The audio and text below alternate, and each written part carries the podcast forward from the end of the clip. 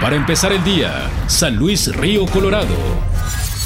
Buenos días, jueves 28 de noviembre, tiempo de la información con Mega Noticias San Luis Río Colorado. Un grupo de maestros de San Luis Río Colorado se manifestó de manera pacífica en las instalaciones del SAT de esta franja fronteriza para solicitar la devolución de un impuesto que les fue retenido indebidamente desde el 2017. Así lo manifestó la representante del grupo de docentes Edna Luján, quien asegura que desde el 2016 se inició el programa de escuelas de tiempo completo, por lo que los maestros que laboran en estas primarias recibían una compensación como pago las horas extras trabajadas, el cual en el 2017 se les comenzó a descontar bajo la descripción de un impuesto sobre la renta. Ante esto, los maestros sanluisinos se unieron a las manifestaciones realizadas a nivel Estado para obligar a las autoridades correspondientes a que se les reintegre el impuesto retenido.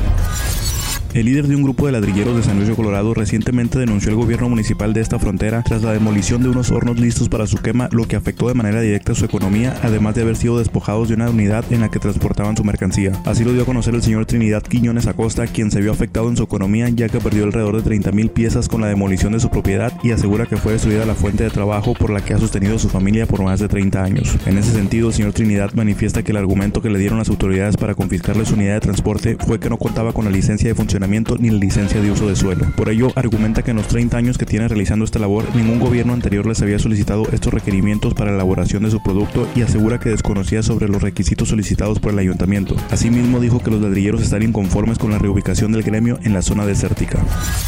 se llevará a cabo la presentación del sistema de consulta de la estadística de elecciones 2017-2018 en el que por primera vez será incorporada la información de resultados que abarcó cada municipio en las votaciones de los alcaldes locales. La importancia es que para solicitar esta información ya no será necesario acudir a la dependencia directamente, sino que por medio del portal de INE quedarán anexados los resultados electorales que el ciudadano desee consultar con el fin de eliminar los procesos burocráticos al momento de buscar este contenido. Desde la modificación al Código Civil sobre la prohibición al matrimonio entre menores de edad o con un adulto, se prevé una visualización positiva en cuanto a los resultados que podría arrojar el INEGI en comparación de años anteriores, comenta el diputado local del primer distrito Jesús Alonso Montespiña, ya que desde que fue aprobada en Sonora en febrero de este año, en la gran mayoría de los estados se continuó con esta legislación quedando pendiente el estado de Baja California. Declara que esto generaba que los niños fueran abandonados, las madres se encontraban en extrema pobreza o abandono por su pareja. A su vez, hace la afirmación de que el dar certeza de matrimonio a un menor de edad con un adulto, de cierto modo desde otro punto de vista moral, podría ser visto como la legalización a la pedofilia. Para empezar el día, San Luis Río Colorado.